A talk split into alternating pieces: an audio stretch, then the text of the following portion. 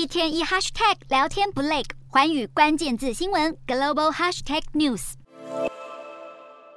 停在港边准备要出航的是乌克兰准备要出口的谷物船。俄乌战争造成了全球粮食危机。虽然俄罗斯加入了确保乌克兰粮食出口的黑海协定，但是乌克兰基础设施部长指控俄罗斯还是处处作梗。十月份的时候还有四百二十万吨的谷物出口，十一月则是会掉到不到三百万吨。他认为俄罗斯故意减少船舶的检查次数，让乌克兰的船只卡关。